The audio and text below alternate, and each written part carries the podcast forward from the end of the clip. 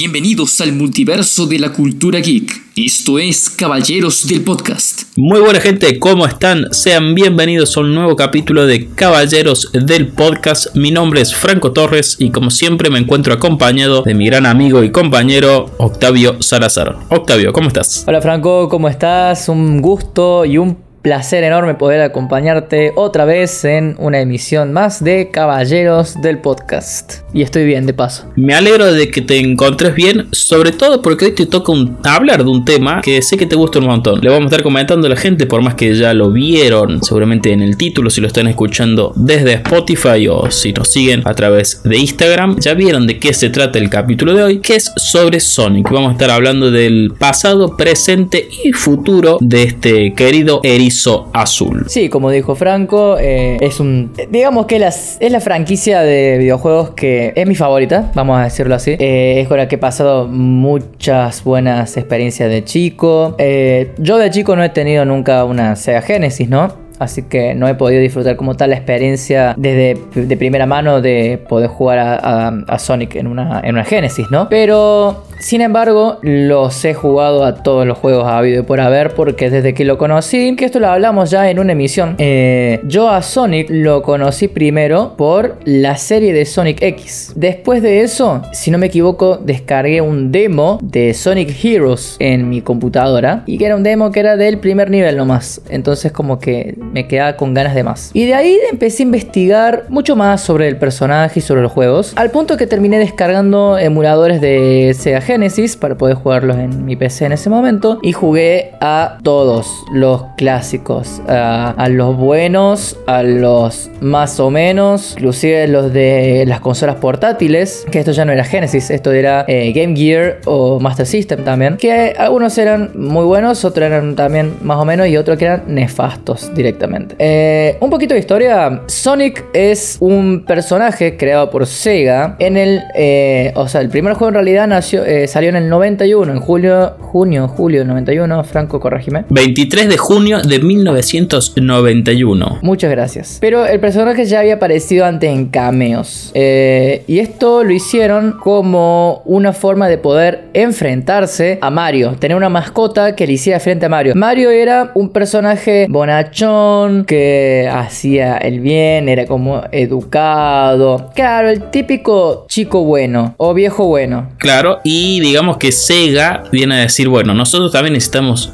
nuestra mascota. ¿Cuál es la mascota de Nintendo? Es Mario bueno, Sega necesitaba su mascota y crean al personaje de Sonic, que es este erizo azul, que digamos que era eh, el tipo malo, el, tipo rudo, ¿no? Ese de, los 90, de campera de cuero. Sí, malo no, diría rebelde. Era el rebelde, viste, el rudo, el, bad boy. Querían hacer eso con... Eh, con Sonic le salió yo creo que bastante bien porque yo creo que la personalidad de Sonic es esa, la del tipo rudo, eh, jodón. Claro, creo que van por ese lado más que nada de, de qué tipo, o sea, por ejemplo, Mario no se burlaría de sus enemigos o cosas por el estilo, ¿no? Sin embargo, Sonic lo haría sin pensarlo dos veces. Sería muy burlón, muy rebelde. Em, lo pensaron como eh, que es una, fue una táctica interesante de que no envejeció muy bien, a diferencia de Mario, que sí terminó envejeciendo bien por esa falta, digamos así, no va, no va a sonar bien, pero es como es. Mario no tiene tanta personalidad personalidad como la tiene Sonic. Pero el hecho de tener tanta personalidad también le juega en contra, porque la personalidad de Sonic basaba mucho en ser el rebelde y en muchas referencias o chistes de los 90 e inicio de los 2000, que hoy en día no funcionan. No es que estén mal vistos nada por el estilo, no, para nada, sino de que no funcionan tan bien como deberían, como en esos momentos. Bien, o sea, la concepción de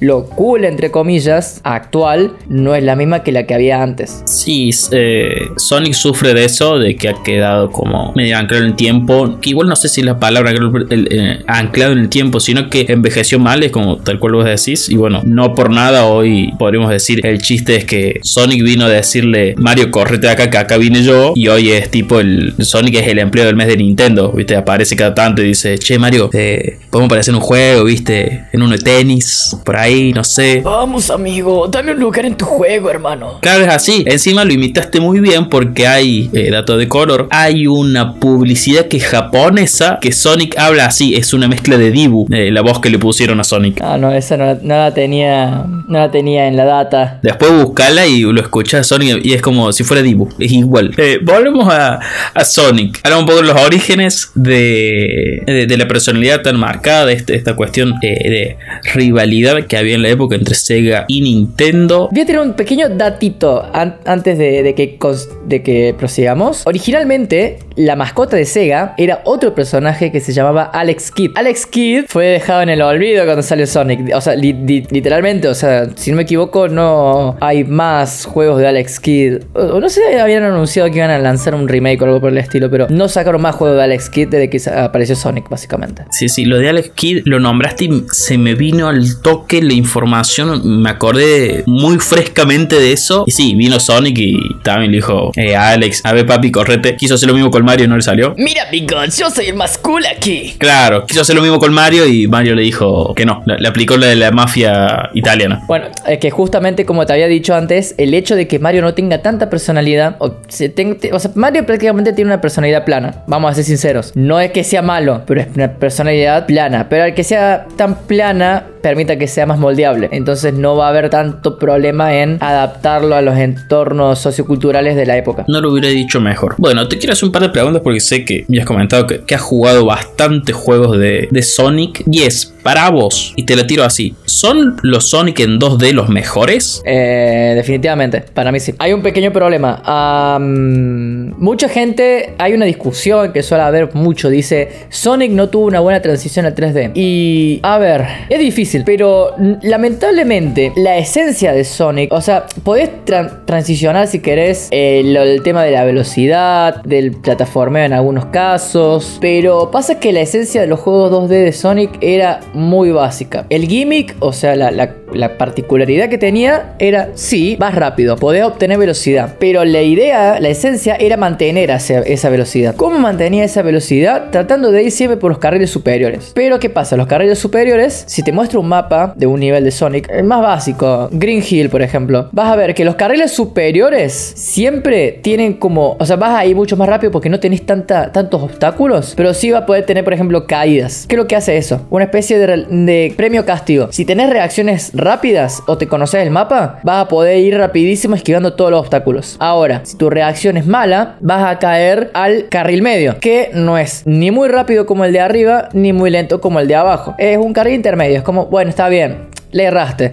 Pero vas a poder seguir yendo rápido, va a tener un que otro obstáculo, pero te vas a poder mantener. Ahora sí, pasar al carril inferior, ya es un carril que vas mucho más lento, ah, tenés que no tenés mucho más tiempo para, para reaccionar, tenés mucho más obstáculos claramente, es como una especie de castigo que te dan. Y eso es lo que no se pudo transicionar bien al 3D. Por eso para mí los juegos en 2D de Sonic son mucho mejores que, lo, que los 3D. Sí, eso que vos me decís, los mapas, tengo entendido que, que en sí los mapas de, de los Sonic son bastante grandes y estos, estos tres formas de poder llegar de- del punto A al punto B, lo cual me parece muy loco y encima para el, tipo de juego que, que es el Sonic, que es de plataforma, que por ahí un juego de plataforma se, se podría decir que hay, que hay un poco más de, exploración y con los Sonic, que es decir, yo tengo que llegar, de, como, como decías recién, del punto A al punto B de la forma más rápida posible y de la cantidad de formas diferentes que vos podés llegar a ese, a ese punto. De decir, bueno, voy todo por el medio, voy todo por abajo, voy todo por arriba, voy, eh, eh, no sé, mezclando un poco de todo y cómo uno termina conociendo el mapa de, de diferentes formas. Eso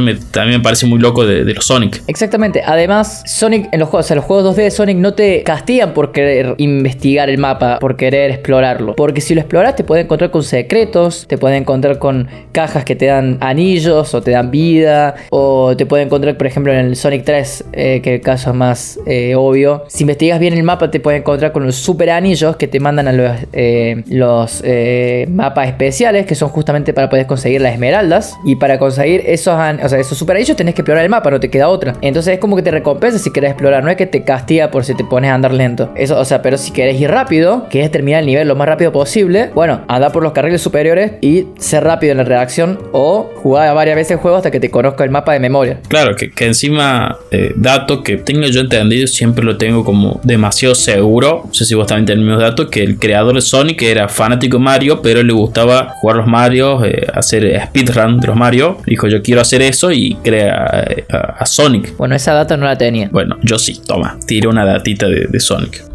Muchas gracias. De nada. Bueno, continuamos con la saga de preguntas de mi compañero Franco a su enciclopedia de Sonic personal, Octavio. Tenía una pregunta, pero la, respondiste que es que falla de, los Sonic 3D, que ahí me decías un poco de, de la inercia, esto de, no poder eh, traducir todas esas cosas buenas de los Sonic eh, en 2D al 3D. Ahora. pero ojo, Franco, eh. Ojo, porque los juegos de, en 3D de Sonic hay dos tipos ahora actualmente. Tenés la modalidad Adventure se les llama, que son los juegos tipo Adventure 1, 2, eh, Sonic Heroes creo que cuenta también, Sonic 2006, que después en, desde Sonic Unleashed, que es para mí uno del juego muy, muy, muy bueno, la verdad. Tiene una nueva modalidad que se llama Boost. ¿Cómo es esto? En los juegos anteriores de Sonic, vos tenías la velocidad corriendo, el spin dash, y tenías inercia. Después, desde que apareció los juegos Boost, y prácticamente que esto de la inercia eh, del momentum, como se lo llama, medio que desaparece básicamente. Seguís siendo rápido, sí, pero la, velocidad que allá pasa por esto que se llama el Boost. Que el Boost es básicamente un botón que te permite ir súper rápido. Y al ir súper rápido, además,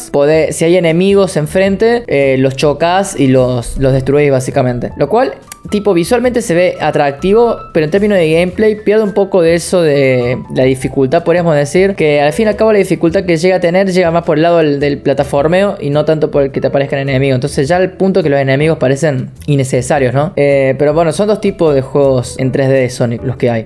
Y si me decís cuáles son mis, favoritos, y para mí los 3D de los primeros, o sea, mi favorito es Adventure 1. Adventure 1, eh, el, estilo de juego de, de Sonic en Adventure 1 es muy divertido. Y eso que el juego tiene muchos bugs, ¿eh? Ojo, eh, o sea, a ver, fue el primer juego en 3D Sonic. Claramente va a tener muchos bugs, pero es recontra divertido para mí. Genial. Ahora, eh, yo creo que hoy Sonic, esto, esto quiero compartir eh, con vos, a ver si experimentamos lo mismo, tiene un gran presente que no viene de la mano de los juegos, porque dado en el mundo que hoy estamos sumergidos en lo que es la industria del gaming, que son prácticamente todos 3D o, que se quiere seguir explorando y, y, poder hacer un buen Sonic en 3D, hoy el gran presente que tiene eh, Sonic no es a través de los videojuegos, sino que es eh, gracias a las películas, sobre todo las dos, las dos que, salieron en live action, y que vienen de nuevo a presentarnos a Sonic, nos traen un Sonic, eh, digámosle, como más actualizado en cuanto a su eh, personalidad, que sigue siendo bastante rebelde, pero que no, no tiene esa cosa de esto que estamos diciendo recién, de envejeció mal. Las películas, yo vi la, primera nomás, solamente vi la primera, la segunda no la pude ver, ahí quiero que, que me contes vos qué onda esta segunda película. Me gustó, no fue una película que me voló la cabeza, pero sí me divirtió. Me parece una gran adaptación de videojuegos. De hecho, tengo entendido que es de las mejores adaptaciones de videojuegos eh, que ha tenido. De hecho, en taquilla he leído muy bien. Quiero que me conte un poco de, la 2. ¿Supera a lo que ha sido la, la primera película? ¿Está al mismo o está al mismo nivel? Bien, antes que salte con mi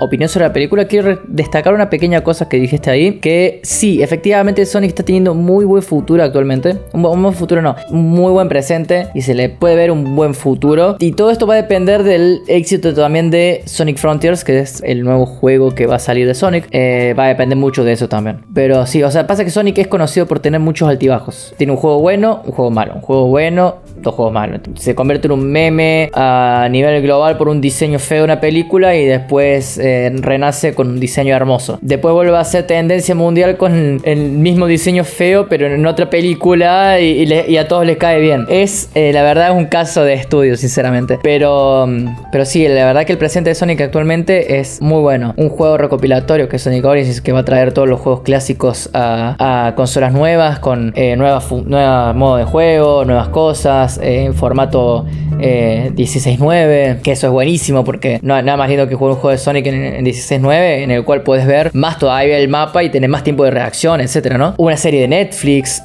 las películas y bueno, el juego nuevo. Y sobre la película, la segunda película, sin temor a equivocarme, te puedo decir que sí, es para mí la mejor adaptación de, de un videojuego en la pantalla grande. Ojo que tenemos películas como eh, Tomb Raider, ¿eh? Ojo, ojo al piojo. Pero ¿qué pasa? ¿Qué pasa con Tomb Raider? De que es es, es, difícil, o sea, hay que tomar los dos casos como de formas distintas para mí. Porque Tomb Raider está hecho como pensado como una persona humana. O sea, el juego fue hecho pensado en una persona humana. Entonces la, adaptación no, va no sería tan complicada, ¿bien? Ahora, es mucho más difícil hacer esto con personajes animados. ¿Cómo haces para adaptar personajes animados? O que tengan tantas cosas fantasiosas, ¿no? Digamos, ya vimos el caso de Street Fighter, cómo lo quisieron adaptar, o la primera película de Mario, de la que nadie quiere hablar. Eh... Yo creo que nadie quiere hablar ni de la Street Fighter ni la de Mario.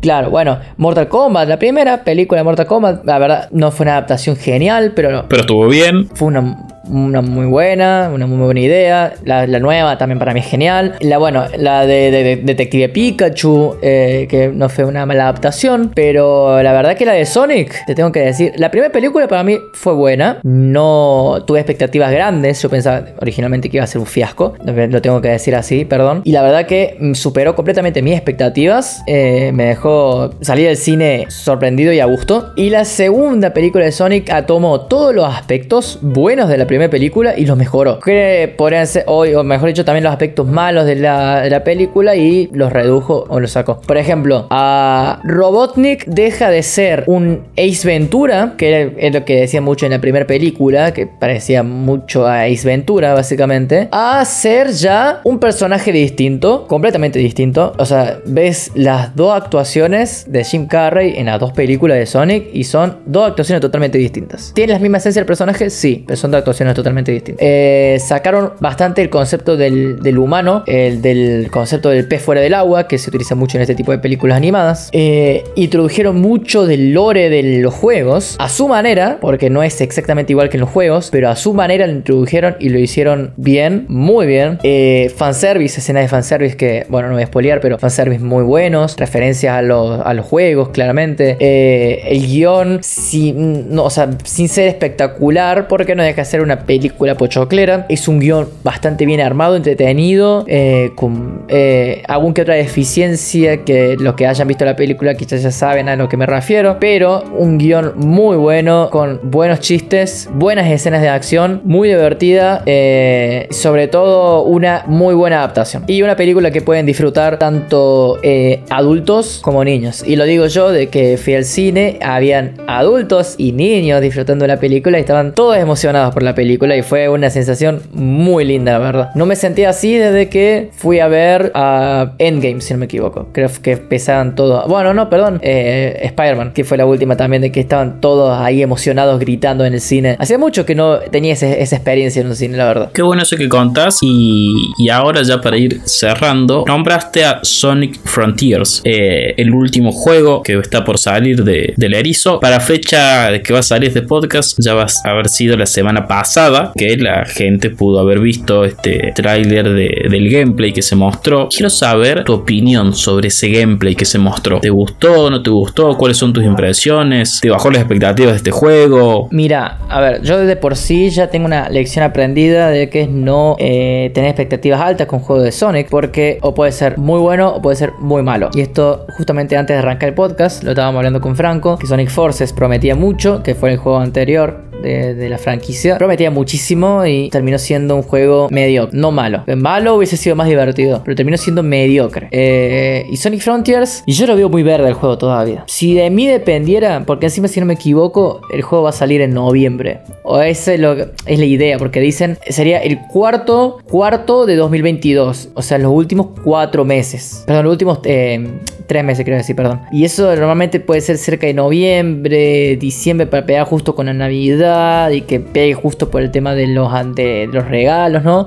Yo lo retrasaría, yo le, daría una pulida, sinceramente. Lo veo muy verde el juego todavía. Y lamentablemente los juegos de Sonic pecan mucho y muy seguido en sacar los juegos apurados, en muchos casos. Y bueno gente, hasta acá dejamos el capítulo de hoy. Estuvimos hablando sobre un poco de, historia, tirando un poco de, información y repasando la historia de Sonic, tanto en su videojuego y hablando un poco de, de las películas. Muchísimas gracias, obviamente, a mi querido amigo y compañero Octavio Salazar, que nos ha ilustrado de, en su vasto conocimiento sobre este tan querido erizo azul. Quiero agradecer también a Radio Heterogénea, que es quien nos brinda el espacio para poder hacer este podcast semana a semana. Agradecer también al equipo de caballeros de la mesa ratona y agradecer a ustedes que están del otro lado escuchando este podcast y todos los otros capítulos semana a semana. Recordarles seguirnos en Instagram que es Caballeros DL Mesa Ratona y seguirnos si aún no lo siguen en Spotify que es totalmente gratis. Gente, muchísimas gracias por habernos escuchado. Nosotros nos encontramos la próxima semana en un nuevo capítulo de Caballeros del Podcast.